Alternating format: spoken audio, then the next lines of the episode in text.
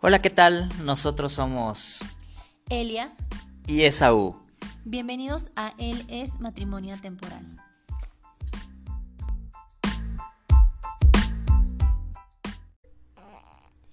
Hola a todos, bienvenidos a Él es el día que todo. Cambio. Cha cha cha cha. Cha cha cha chan. Cha cha cha chan. Cha cha cha chan. Sí, así es, amigos. Bienvenidos. Y la verdad es que hoy pues, les vamos a compartir un poquito acerca del día en que Erin nació. Ustedes van a decir, ay, pero qué, qué, qué aburrido, no sé, pero créanme, estuvo lleno de drama. Sí, podríamos hacer nuestro mini cortometraje de esto. está muy, muy interesante. Y pues aquí también está Erin, como ustedes saben, si escuchan de repente ahí pequeños ruidos y todo eso, es Erin que los saluda. Desde el modo bebé. qué? el modo bebé. Así es, porque pues recuerden que este obviamente nuestra hija está con nosotros y pues aquí estamos. Y es muy curioso porque estaba dormida, de verdad, estaba dormida. Escuchó que dijimos íbamos a grabar y se despertó. Quiere salir siempre en el episodio. Así es, amigos. Quiere salir esta bebé. Pero bueno, vamos a lo que nos importa. y el episodio pasado, No es que Erin no nos importe. no, obviamente, bueno, sí, no, Erin nos importa demasiado. De hecho, ya, ya se estarán dando cuenta de cuánto nos importa en cada episodio. Pero eh, el, en el episodio pasado hablamos un poco acerca del el embarazo, del proceso, cómo fue, cómo lo fuimos llevando. Y el día de hoy queremos hablar del día cero. Exactamente, que igual en cada episodio a lo mejor por ahí vamos a decir cosas del embarazo que no lo pudimos decir en el episodio pasado, eh, pero vamos a ir complementando. La verdad es que resumir todo en un episodio no es fácil. Queríamos hacer como cinco episodios solo del embarazo, pero dijimos no es demasiado. Ya sé, pero ahí van, van a ir saliendo datitos y demás. Así es que, pues, ¿qué les decimos? La verdad es que em, la dinámica familiar, como decíamos en el episodio pasado, siempre está en un constante cambio y evolución. Siempre, siempre, siempre. Y nosotros lo hemos experimentado de primera mano. Y ahora que tenemos a nuestra pequeña Erin con nosotros, wow, no manchen, es, es otra cosa, es otra onda. Y la verdad es que no hemos tenido descanso. Bueno, o sea, la verdad es que el día que ella nació, ese día fue cuando todo empezó. Y a partir de ahí nada, nada, absolutamente nada fue igual. Claro, yo me acuerdo que nos decían como de, duerman mucho, descansen y todo, pero vi eh, un TikTok creo de una chica que también estaba embarazada y justo ya decía, la gente me dice, duerme mucho y no saben lo que es estar ya a punto de dar a luz e intentar dormir en el embarazo. es muy complicado, entonces realmente sí era complicado porque yo solamente podía dormir de un lado y dormir de ese lado ah, llegaba a un punto en que era fastidioso. Entonces, lo primero que nos decían era duerma mucho y era como de, ¿cómo les explico que cuando estás embarazada y ya a punto de que nazca tu bebé eh, no puedes dormir mucho? O sea, el embarazo, sí, la pancita sí es un poquito incómoda y estorbosa para eso. Y cuando nace Erin, pues obviamente no dormimos casi nada. Ah, bueno, las primeras, las primeras dos semanas, ya ahorita ya dormimos un poquito más, pero el día de hoy queremos compartirle que cuando Erin nació, no esperábamos que naciera. Sí, así es lo que decía él y es verdad. Em, es que todo fue un rollo porque cuando estás esperando un bebé pasan muchas cosas. O sea, por ejemplo, Elia estaba teniendo un, un seguimiento en el IMSS. Entonces en el IMSS ella tenía unas semanas. Y cuando fuimos con el ginecólogo, que al final fue el que la, la atendió, eh, él le dio semanas menos, ¿no? ¿Te dio? Una semana menos. ¿Una semana menos? Una semana menos. Para el INS, cuando Erin nació, para el INS, Erin nació en la semana 38 y para el ginecólogo fue en la semana 37. Exacto, entonces era eh, era complicado. Ay, perdonen, este pequeño cortecito, como ahora ya somos papás, pues nuestra hija obviamente demanda mucho tiempo. Bueno, demanda atenciones, que pues obviamente se las vamos a dar en todo momento y ahorita pues eh, nuestra hija quería comer. Ya hablaremos justamente de eso, que es, eh, es bastante... eh, es es increíble todo lo que uno tiene que hacer como papá. Pero lo que estábamos diciendo era lo de las semanas y todo esto, ¿no? Y que sí es complicado porque eh, cómo van llevando las cuentas. Entonces, eh, eh, fue muy chistoso porque Erin nació, o sea, Erin en el IMSS la habían programado para que iban a ser aproximadamente... El 4 de septiembre. Sí, aproximadamente el 4 de septiembre. Entonces, este, ay, perdón, estoy moviendo y mueve y mueve la grabadora. Entonces, esa era la, fecha tentativa. Pero, como les dijimos la semana pasada, Eli tiene una cardiopatía. Ah, bueno. Entonces, realmente en, con, el, con el nuevo ginecólogo no teníamos una fecha programada, ¿o sí? Bueno, o sea, antes de que, de, que decidiéramos que fuera una cesárea, no nos había dicho el, doctor cuándo podían hacer Eli, ¿no? ¿Sí? Sí, ya no sabía, cuando nos dijo que fuese una cesárea, bueno, nos dio como chance de pensarlo y en la siguiente consulta, ya cuando decidimos ir a la cesárea, él nos dijo que, eh, que sería en la semana 38 cuando Erin nacería, que en ese entonces caería un 26, agosto 26, ¿no? Es, es la fecha que teníamos programada. Nosotros dijimos, sí, está súper bien, no sé qué, chalala, chalala. ¿Y por qué escogimos la cesárea? Porque como le dijimos la vez pasada, el doctor no quería correr ningún riesgo por la cardiopatía, aunque el cardiólogo ya me había dicho que sí podía intentar un, eh, pues tener a Erin de forma vaginal. El doctor me dijo que realmente había una complicación porque el esfuerzo que hace una mujer para tener un hijo vía vaginal es muy cansado, es muy pesado y es muchísimo.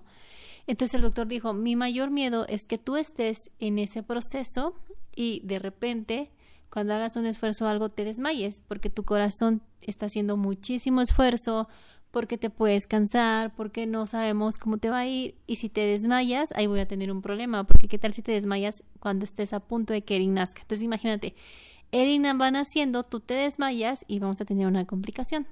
Entonces el doctor sí fue muy sincero, me dijo, yo no quiero arriesgarte, yo no me quiero arriesgar, pero también eh, yo amo los partos y si tú quieres tenerlo de forma vaginal, adelante. Entonces ya Saúl y yo lo hablamos y la verdad es que Saúl fue muy honesto conmigo. Me dijo, yo tendría culpa si lo, si lo hacemos de la forma vaginal y al, y al final te pasa algo porque sabíamos que podía pasar y es un riesgo que no me gustaría correr. Y le dije, ok, está bien, aceptamos la, la cesárea. Y Oh, error. Ah, no es cierto. bueno, es que ya después van a escuchar todo. y este, y ya me perdí. ¿En qué estaba? Que aceptamos la cesárea. Ah, bueno, sí. Dijimos sí a la cesárea. Y de ahí empezó todo, teníamos la fecha programada, dijimos, ok, está bien, ya teníamos la última consulta, ya nada más para entregar documentos que nos pedían, tener todo listo, la última consulta previa a que naciera Erin, que fue una semana justo antes, y todo iba bien, todo estaba programado para que Erin llegara el jueves 26 de agosto. Ya teníamos todo listo, íbamos a hacer unas cosas la última semana, etc. Pero, oh sorpresa, Erin dijo, voy a llegar antes. Oh, sí, y, es que, o sea, bueno, lo que les digo que craso error es broma, o sea, la verdad, ¿no? Porque obviamente nada se iba a comparar con la cantidad de riesgos que podíamos correr eh, con, el, con el embarazo vía vaginal. Como nos decía el doctor, al final sí, sí al final también pónganle que no se desmayaba Eli, ¿no? Y de todos modos podía pasar 12 horas de parto y de todos modos Eli no nacía, de todos modos iba a ser cesárea e, y eso iba a ser exponer a Eli a lo mejor a un esfuerzo innecesario. Entonces, definitivamente la mejor opción debido a la cardiopatía de Eli era esa, ¿no? Pero mi mejor, eh, mi mejor consejo es que si alguien nos escucha y está embarazada o quiere estar embarazada y lo pueden tener de forma natural, arriesguense de forma natural. La verdad es que si yo hubiera podido escoger tenerlo de forma natural, me hubiera arriesgado. Es muy cierto que hay mujeres y he conocido testimonios que estuvieron 12 horas en labor de parto y sí lograron tener de forma vaginal, pero hay otras que no. Y en el último momento tuvieron que hacerle cesárea. Pero si tú tienes la opción de poderlo tener de forma natural, yo por mi experiencia creo que es la mejor opción. Y ya sabrán más adelante por qué. Pero entonces llegó el día de la última consulta. Yo les voy a platicar mi experiencia desde cómo yo la viví, después de Saúl de cómo recibió la noticia, cuando le dije, Erin ya van a nacer. Exactamente. Y pues lo que sucedió es que fueron muchísimas cosas, o sea, porque por ejemplo en el hospital donde, donde se alivió Elia, la verdad es que fue increíble, sí nos gustaría hacer esa recomendación. Eh, ella, ella se alivió en los hospitales Reina Madre, qué increíble atención tienen en esos hospitales y qué atención le dan a las mujeres. De verdad, si pueden, vayan ahí, atiéndanse ahí, está impresionante. Y aparte el doctor que nos tocó nos da muchísima confianza. Creo que es algo que agradecimos totalmente. Como, como matrimonio hay temas que tienes que platicar, hay temas que vas a tener que tocar y uno de esos temas es qué vamos a hacer con, cuando decidamos tener hijos, ¿no? Y uno de esos temas va a ser y en dónde van a ser y, y cuánto vamos a gastar y eh, qué vamos a hacer si pasa esto y quién nos va a venir a apoyar y etc. Hay muchas cosas que tienes que platicar.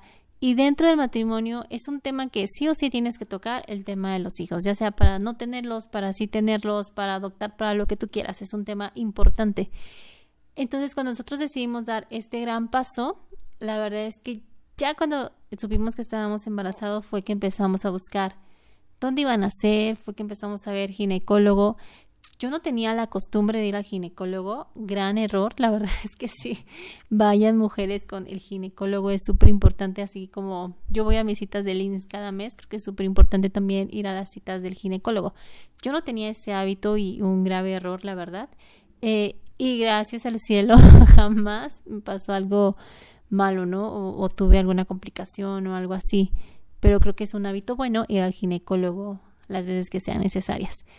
Y entonces decidimos justo Reina Madre y el doctor que nos tocó, como les decía, mucha confianza, la atención es increíble, siempre permitió que Saúl me acompañara en las consultas, siempre permitió que Saúl estuviera, le explicó a él el proceso, me explicó a mí el proceso, creo que fue una atención increíble, salimos contentos de, de Reina Madre y, creo que es algo que agradecimos, que fue respuestas a nuestras oraciones, ¿no? Justo le pedíamos a Dios que encontráramos un lugar donde nos sintiéramos en confianza, donde supiéramos que me iban a cuidar a mí, pero al mismo tiempo iban a cuidar también a Erin. Y eso es algo que llegó. Eh, me lo recomendó a mí una compañera del trabajo, se lo agradezco muchísimo y nosotros se lo recomendamos a ustedes totalmente. Reina Madre, patrocínanos. este, no. La verdad, como dice Eli, fue, fue increíble la atención, pero por ejemplo había, había sucedido algo de que eh, obviamente tienen paquetes, ¿no? Entonces nosotros habíamos contratado un paquete de parto, etcétera, el paquete que nosotros habíamos elegido era eh, para eh, que el día se aliviara en Toluca. Como, como le iban a programar, pues no había tanto problema, ya teníamos el día, se iba a aliviar el 26 de agosto, entonces ya habíamos programado todo, nos íbamos a ir un día antes, Elia, este Erin iban a hacer en la madrugada, etcétera, ¿no? todo, todo, estaba ya súper planeadito. Por, dirán, ¿por qué en Toluca? Bueno, por cuestiones del paquete, sí, o sea, porque incluía algo que se llaman tamices, que es para ver si el bebé viene bien, varias, varias cosillas, que si ya están embarazados, ah, bueno, los tamices son para saber si los bebés están bien, eh, si no tienen una, una enfermedad, este, una cardiopatía, por ejemplo, eh, si no, si vienen bien metabólicamente, tienen, o sea, varias cositas. Son cinco tamices, entonces eh, nuestro paquete los incluía. Sí, no sé si se aliviaba el y en Toluca, ¿no? Si íbamos a Toluca a hacer ese proceso. Pero yo tenía la primera consulta pediátrica. Exactamente, además tenía la primera consulta pediátrica. Y ojo, ahí es donde llevamos ahora pediatría a Erin. La verdad es que digo a pediatra con el pediatra Erin y eh, ahí es donde es atendida y también ah, yo yo conozco a la pediatra de Saúl no le ha tocado pero la atención que le da también le digo a Saúl que me encanta cómo agarra a su pediatra Erin y le dice hola muñeca cómo estás te voy a revisar qué hermosa estás y dices wow o sea eh, el saber que está en buenas manos tu, tu hija también es algo que te da paz y, y, y que además la doctora es casi 24/7 cualquier cosa le escribo y me da respuesta cualquier cosa está atenta la última vez que fuimos a la consulta de Erin, a mí me sorprendió que nos viera y fuera como de, ¿y cómo está? ¿Cómo sigue su ojito? ¿No? Algo que vimos por mensaje, yo no pensé que lo fuera a recordar, pero sí sabía quién era Erin, sí sabía quién era yo y, y que tuviera la atención de recordar eso que tanto me preocupaba, el tema de su ojito, fue algo que dije, ay, sí se acuerda, qué linda. Ya ven, quedamos encantados con ese lugar. Eh, es que es importante, de verdad, siempre va a ser importante en este proceso del embarazo, de tener hijos, eh, buscar un lugar donde se sientan muy cómodos. La verdad es que creo que la experiencia se vuelve mejor y te puedes concentrar en lo verdaderamente importante que es amar a tu familia. Pero eh, lo que les decía es que una de las cláusulas que venían en este paquete es que el, bebé tenía que nacer a partir de la semana 37. Porque si nacía antes, el paquete se podía elevar. Digo, ya tú lo podías cancelar y no, no había, o sea, Estaba muy bien. 100% la devolución también. Exactamente, te hacían una devolución del 100% de tu dinero si cancelabas, si te liberabas en otro lado, si, si tu bebé nacía unas semanas antes. Todo eso no había ningún problema, pero pues sí existía esa, esa cláusula. ¿Por qué? después ya pensando en, sabía, eh, bueno, haciendo como eh, recapitulando más bien, nos dimos cuenta de por qué a lo mejor se elevaban los costos, porque si un bebé nace antes de la semana 37 significa que no llega a término, entonces es muy probable que vaya a necesitar medicinas, incubadora, muchas otras cosas, ¿no? Que nosotros ahora lo hemos visto en otros bebés de otros amigos que pues obviamente necesitan otras cosas cuando nacen de manera prematura, ¿no? Entonces, Erin tenía que nacer en la semana 37. De hecho, era muy chistoso porque yo cada vez que le hablaba a Erin en la pancita de Eli era como, ya te quiero conocer, y Eli hacía hincapié así de, sí, pero hasta la semana 37, no te adelantes. Sí, creo que eso lo habíamos contado también en, la, en el capítulo pasado. Y ella muy obediente, nació en la semana 37. De hecho, y, y entonces es ahí donde empieza todo. Porque nosotros ya teníamos un plan. Incluso Elia, como es muy... muy es, e, de los dos, Elia es la más organizada.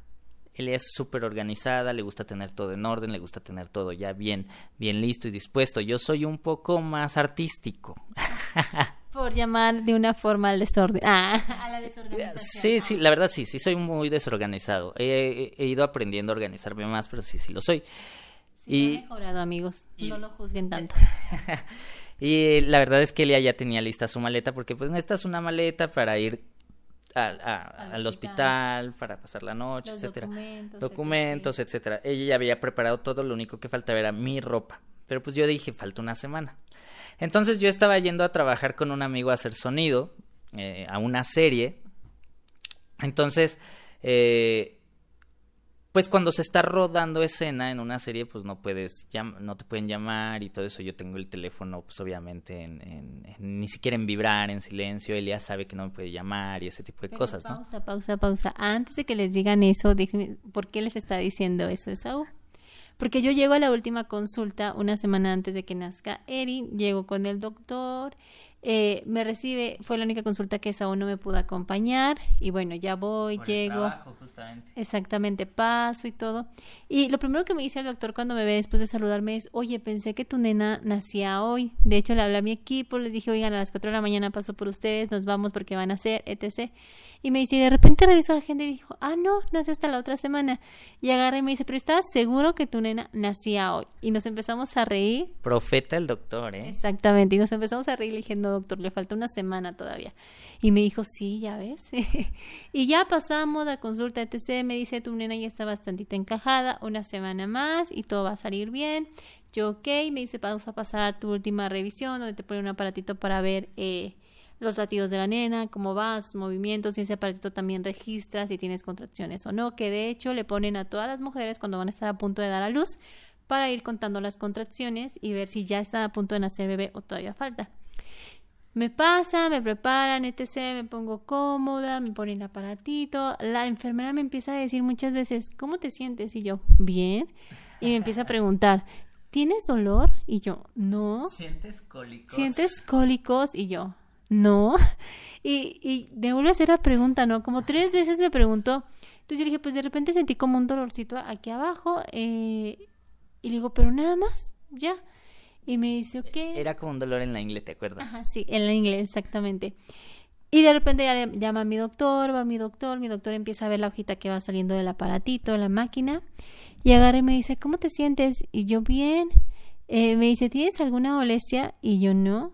Y me dice, mujer, acabas de tener cuatro contracciones en menos de diez minutos. Y yo. Y, y mi primera pregunta fue, ¿eso fue bueno? ¿Eso es bueno o es malo? Y me dice, no te preocupes, no te espantes, pero tu nena tiene que nacer hoy. Y yo, ¿qué? Me dice, no te estoy diciendo que ya en media hora, en una hora, tiene que nacer hoy, porque si te dejo así, vas a entrar en labor de parto y no te quiero poner en riesgo. Entonces necesita tu nena nacer hoy. Necesito que le hables a papá, que le digas que vengan, que les hagan las pruebas del COVID. Yo voy a hacer una llamada a la clínica de Toluca. Voy a ver a qué horas te podemos recibir para que nazca hoy. Y agarré y me dice al doctor, tranquila, todo va a estar bien, avísale a papá, no te preocupes. Y yo así de, ok, está bien. y le hablé, y le hablé a Esaú. Entonces le marco yo a Esaú, estaba trabajando, no me contesta, le vuelvo a marcar, no me contesta. Y entonces ya esperé a que él me regresara la llamada. Ahora sí les va a decir eso. Efectivamente, así fue. Eh, eh, fue muy chistoso esto del dolor de la ingle, porque día, un día antes, dos días antes, desde dos días antes, él había empezado a sentir dolores en la ingle. Y yo le dije, no serán contracciones. Buscamos en internet y en todos lados decían que sí. Las dolor, había dolor en la ingle, en la, ya, eh, como estaba, cuando ya estabas como a término, pero que eran falsas contracciones. Eran falsas contracciones. Porque pues las verdaderas contracciones decían que te daban desde atrás hacia adelante y que era un cólico. Entonces, pues yo decía, pues no, esto no es una contracción, claro que no, aparte es, soportable la molestia que tengo, no, no es para nada una, eh, una contracción o algo. Exactamente, entonces eh, resultó que si eran contracciones de a de veras y miren nada más. Entonces, eh, pues ya yo estaba estábamos grabando y de pronto pues empieza a vibrar mi teléfono. Esa vez no lo había puesto en silencio, afortunadamente pues, empieza a vibrar, vibrar mucho, vibrar mucho y yo dije, ¿quién me está marcando esta ahorita, no? Entonces terminan la escena y yo saco, saco mi celular y veo que es Celia, luego, luego me preocupé. Dije, esto no es normal, yo sé que ella estaba en la cita con el doctor. Dije, Elia sabe lo que estoy haciendo, sabe que no me puede marcar, sabe que no le puedo contestar si me llamó tantas veces es porque necesita hablar conmigo, ¿no? Entonces ya le di el, mi equipo a, un compañero, me, me salí, le marqué a Elia y me dice, lo primero que me dice es, es que Erin van a ser hoy. Y yo, ¿qué? Entonces pues ya me cuenta esto que, que les estuve diciendo y ya le dije, ¿sabes qué? Voy para allá. Eh, me dijo Elia que no sabía si me tenía que ver en la casa o en dónde, que iba a ver, entonces yo le dije yo nada más que pues iba para allá para ya en el camino que ella me dijera a dónde, dónde nos veíamos y ya, ¿no? Entonces ya cuando yo me pido, pido permiso, les dije que mi esposa estaba en labor de parto, me dicen que sí, que ya me fuera. Cuando me fui, pues tenía que arreglar todo, empiezo a hacer llamadas, este, nosotros no tenemos automóvil, entonces mis papás nos iban a ayudar, bueno, la parroquia en donde servimos, nuestro sacerdote nos iba a prestar una camioneta que ellos tienen para trasladarse y así, y mis, mis, mis papás la iban a manejar, entonces ellos nos iban a llevar a Toluca y todo esto, ese era el plan. Pero entonces ahora como se había adelantado, pues ahí me tienen llamándole al padre para ver si estaba disponible la camioneta, para ver si estaban disponibles mis papás, todo bien, si estaban disponibles, el padre también, me dijo el padre ven por la camioneta, no sé qué, entonces ya ahí me tienen arreglando todo, ¿no? Ya mis papás consiguieron una camioneta por aparte, nos vieron por allá, pero ahí fue un rollo, porque ahí yo ya estaba, tenía hasta la boca seca y, y empezó un estrés total. La verdad es que eh, yo lo compartí en mis redes, que ya este, iban a hacer Erin, y fue, al principio me arrepentí porque empezaron todos a preguntarme, ¿cómo estás? No sé qué, yo no tenía cabeza para estarles eh, respondiendo. Pero después fue mucha paz saber que había tantísima gente, por eso es muy importante nosotros como cristianos vivir en comunidad, amigos. Eh, la comunidad sostiene, la comunidad ora, la comunidad está para ti, para lo que necesites. Yo sé que si yo hubiera necesitado algo más y se los digo, nos lo daban, ¿no? O sea, la comunidad está para verdaderamente hacerte sentir respaldado y apoyado. Y fue una de las mejores cosas que nosotros pudimos haber hecho, estar manteniendo informada a nuestra comunidad, tanto Adoremos como nuestra comunidad parroquial. O sea, fue, sentimos un cobijo impresionante. Pero bueno, para esto yo ya iba en el camino, eh, resulta que tenía que ver a Eli en, el, en la clínica por lo, eh, las, pruebas. las, pruebas. del COVID, nos hicieron la prueba de COVID, aunque nos tardaron íbamos, íbamos así en un rush. Sí, yo ya empecé a entrar en estrés porque teníamos que estar, eh, me iban a, intervenir a las 3 de la tarde, teníamos que estar a las 2. Entonces de repente son las 12, todavía no nos mandan a hacer la prueba y nosotros así de 2 y cuarto y nada. Cuando me acerco a preguntar a recepción, les informa y entonces ya nos pasa la, eh, la enfermera que nos hace las pruebas y me dice, perdón, es que no me habían dicho que estaban esperando prueba COVID. Si me hubieran dicho, se las hubiera hecho desde hace rato. Y yo, no te preocupes, ya hazla, no sé qué. Ella vio que ya nos surgía y todo, y súper linda, también agarra y me dice, las voy a hacer ahorita súper rápido, les doy los resultados, les mando el correo, me contestan para hacer todo, pues el trámite que se tiene que hacer y listo. Y sí, no, no, se tardó muchísimo, no las hizo, negativo, gracias, y nos fuimos. Pasamos a la casa por la maleta y pasamos a que Saúl acabara de hacer su maleta. Exacto, sí, sí, ya. Pero bueno, yo hago mi maleta rápido, la verdad la hice rápido, no nos tardamos, ya mis papás nos estaban esperando en la clínica y ya venimos por la maleta y nos fuimos. Pero eran, estábamos saliendo de casa a la una y cuarto, una veinte, ¿no? Y hasta Toluca. encontramos un poquito de tráfico, pero bueno, todo bien, ahí avisándole al doctor, él nos dijo, no se preocupen, los esperamos. Pero pues ya, o sea, a partir de ese momento todo era ya un rush increíble, no estábamos... O sea, todo pasó muy rápido, muy rápido. Sí, sí, efectivamente todo pasó muy, muy rápido y ya no hubo un descanso, o sea, ya nada iba a ser igual, nada, absolutamente nada iba a volver a ser igual, o sea, nosotros creíamos que teníamos toda una semana para prepararnos, hasta habíamos pensado el domingo hacemos algo juntos, no sé qué, pero... Un, amigo nos aconsejó que tuviéramos una última, una última cita antes de que naciera Erin, lo íbamos a tener, yo teníamos pensado y todo, y bueno, Erin dijo, no, no, no, no, no, yo voy a llegar el jueves 19.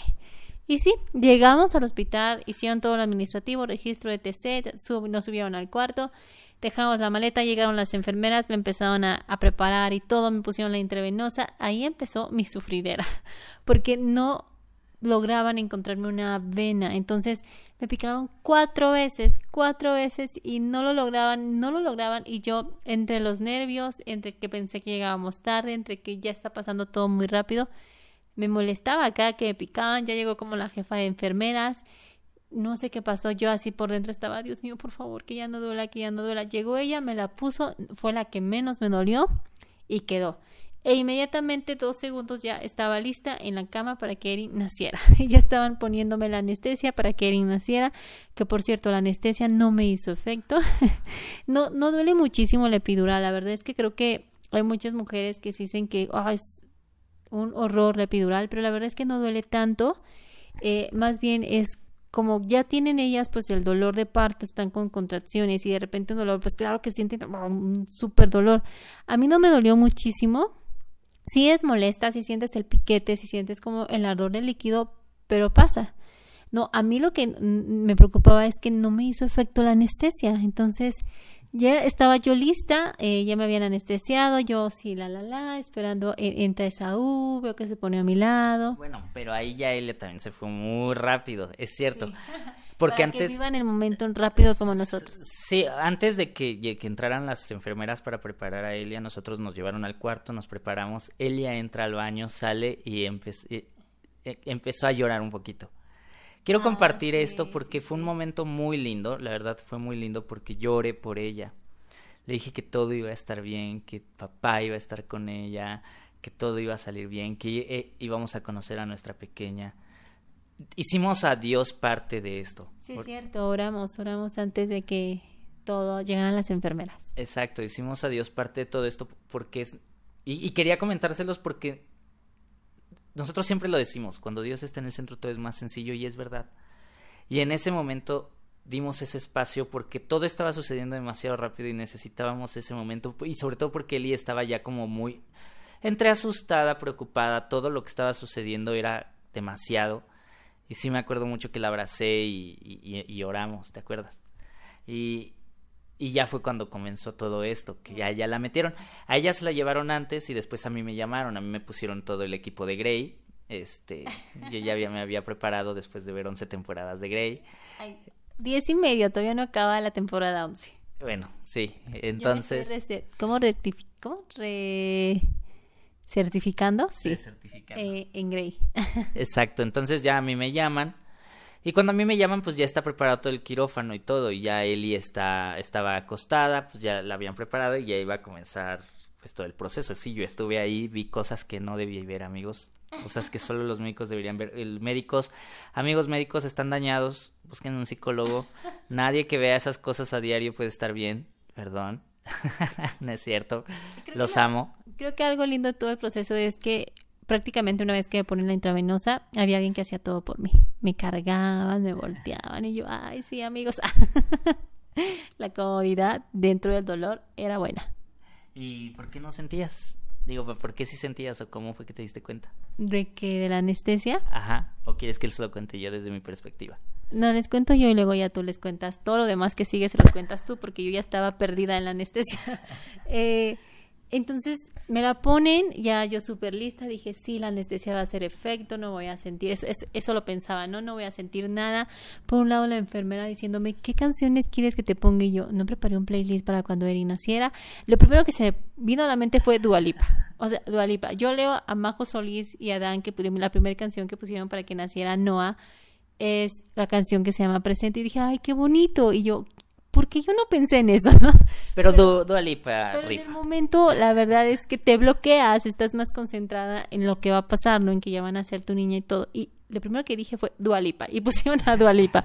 Eri nació escuchando Dualipa. Va a traer un ritmazo la nena.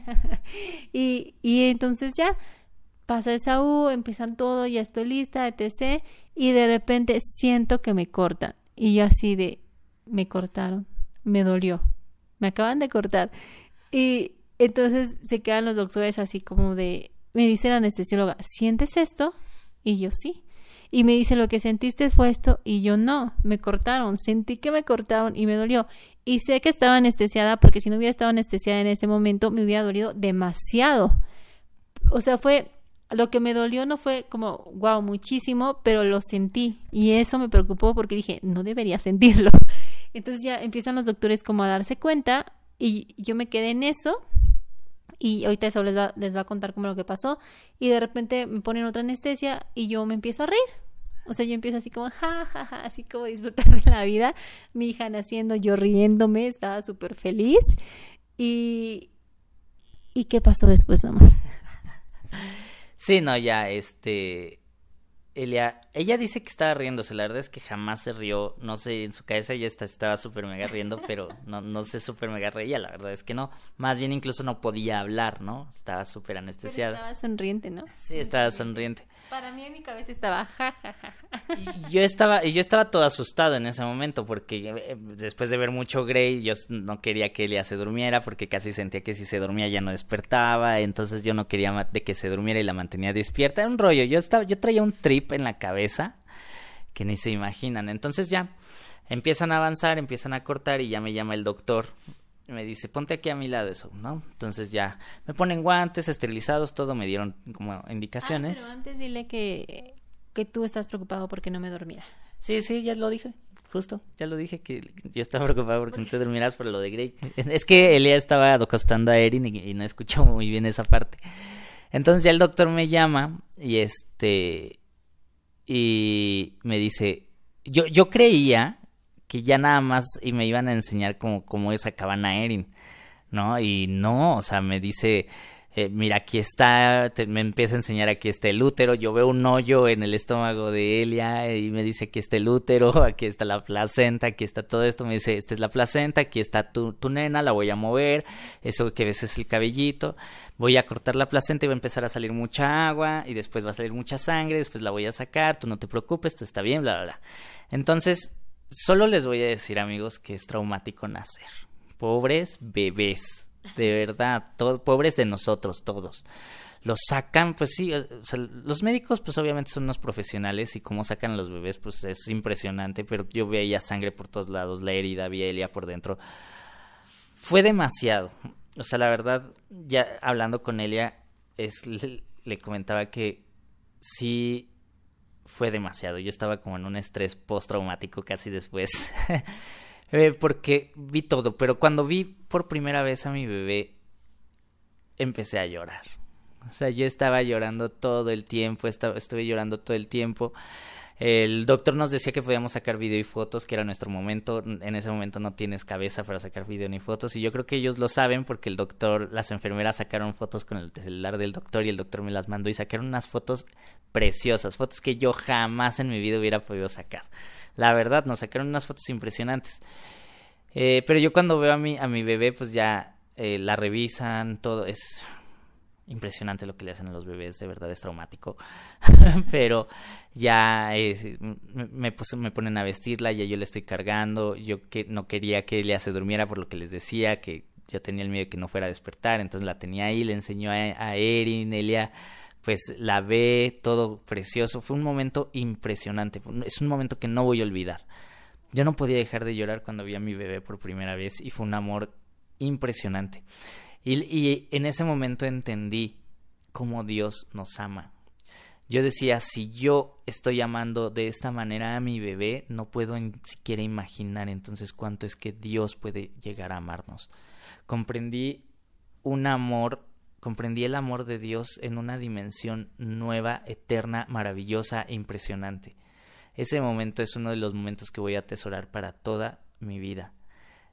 Y Elia, pues, estaba dopada, pero sí se acuerda, como, sí, sí te acuerdas cuando viste a. Sí, sí, sí, sí, me acuerdo de todo eso. De hecho, hasta el doctor se sorprende porque agarra y me dice, ¿y si te acuerdas de todo? Agarra y me dice el doctor, el neonatólogo que, que fue quien recibió, bueno, quien revisó y supervisó a Erin. Me dice, ¿sí recuerdas que le dije otro nombre que tú me dijiste? Así no es, es Erin. y yo sí, sí me acuerdo. Y dice, me dio mucha risa porque estabas toda eh, este con la anestesia dopada y todo, pero tú diciéndome, así no es un nombre. y yo me corregí en el momento fue muy chistoso. Me dice doctor, pensé que no te ibas a acordar de nada y no, yo sí, sí me acuerdo.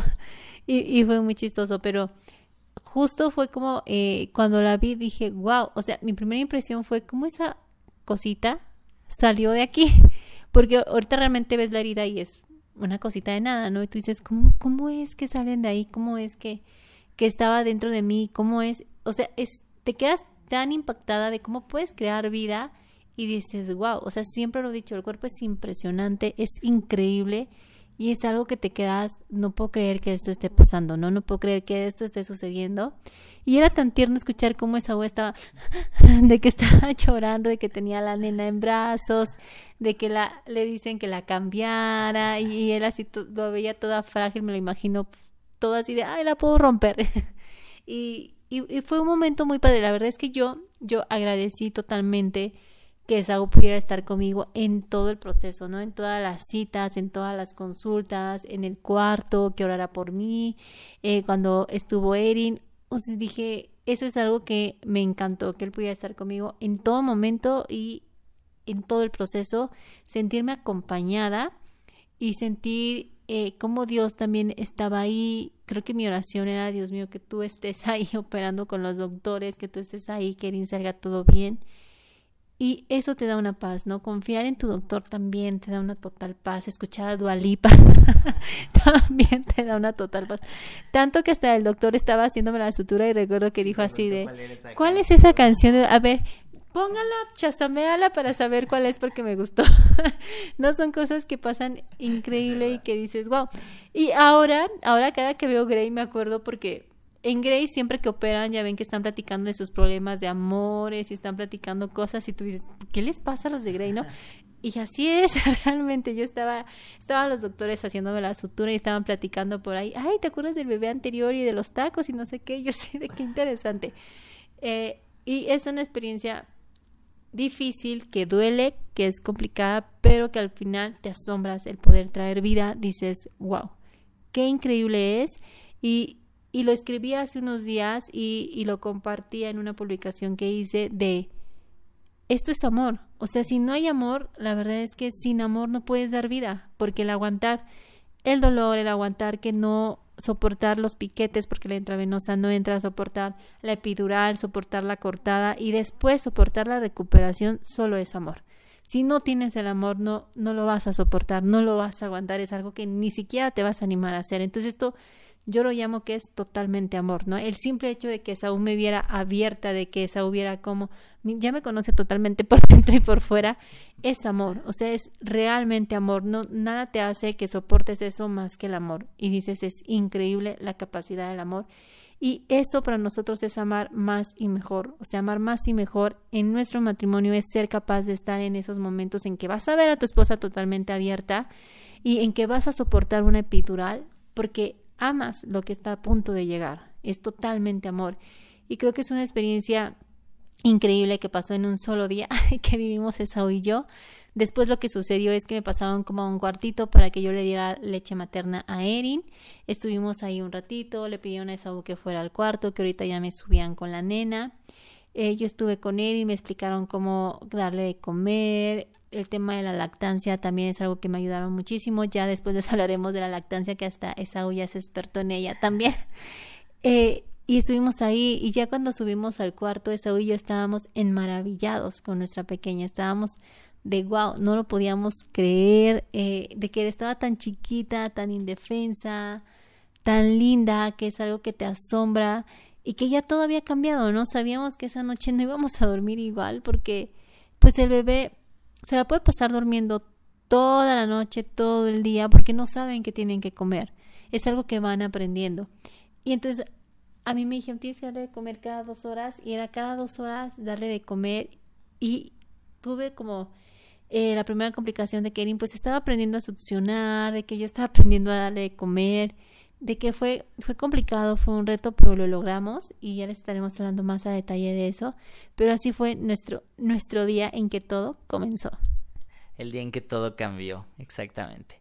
Y sí, y la verdad es que fue muy pesado porque no habíamos comido ninguno de los dos. O sea, desayunamos muy temprano porque Elia tenía que tenía la cita con el médico temprano. Yo me fui a trabajar muy temprano y eran los únicos alimentos que tuvimos. Fue muy muy pesado.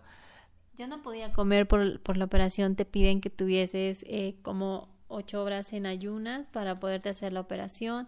Entonces no por nada, no podía ni tomar agua, nada y era como de por Dios. Entonces cuando ya nace Erin, cada enfermera que entraba era como de ya puedo comer. ¿A qué horas nació? No, tal hora. No, espérate todavía tres horas más. Y yo, no, pero ok, va. Por eso les digo que es totalmente amor.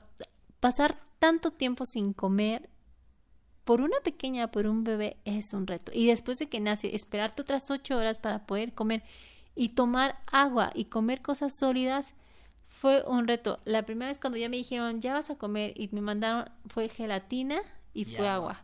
No, la gelatina me supo a gloria. Era como, wow, gracias Señor por la gelatina. Me supo a gloria. Pero eh, si era como de, bueno, ok, vale la pena, vale la pena, aguanto, vale la pena, aguanto, ¿no? Y fue como increíble, increíble porque ya de ahí ya Erin ya estaba con nosotros, porque ya todo lo que nos decían de ya no van a dormir y todo eso, ya lo empezábamos a vivir.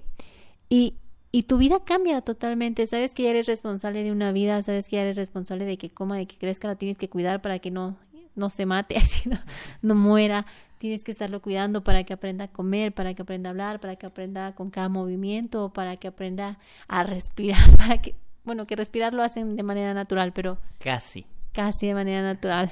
Pero son muchas cosas que vas aprendiendo y que vas experimentando y que dices, wow, wow, sí, sí te asombra muchísimo, amigos. Exacto. Y a partir de ese jueves hemos entrado en un, en un nuevo nivel de aceleración.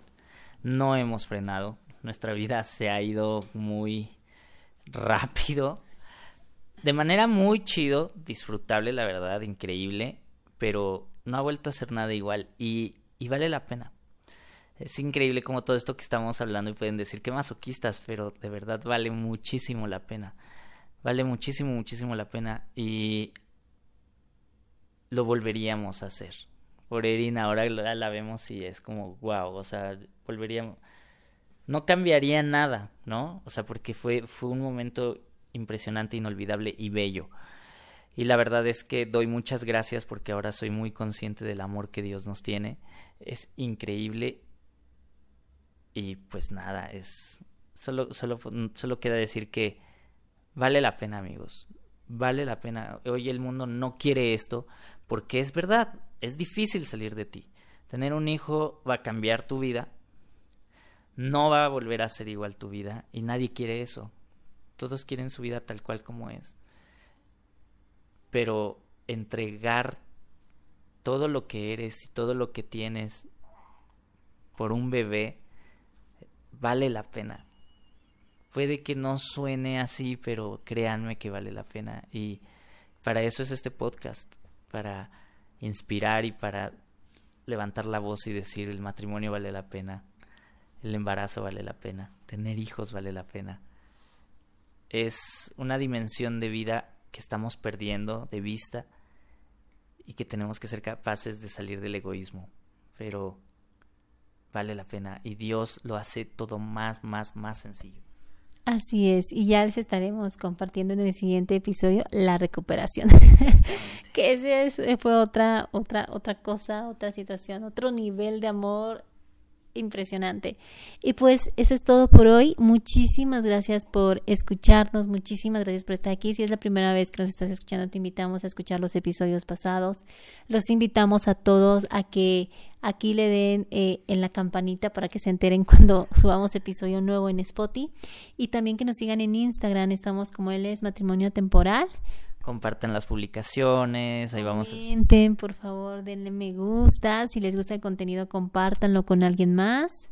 Y pues nada. Recuerden amigos que nosotros creemos que cuando Dios está en el centro de un matrimonio todo es más sencillo. Así es, así es que nos vemos la próxima y muchísimas gracias por escucharnos. Bye. Uh.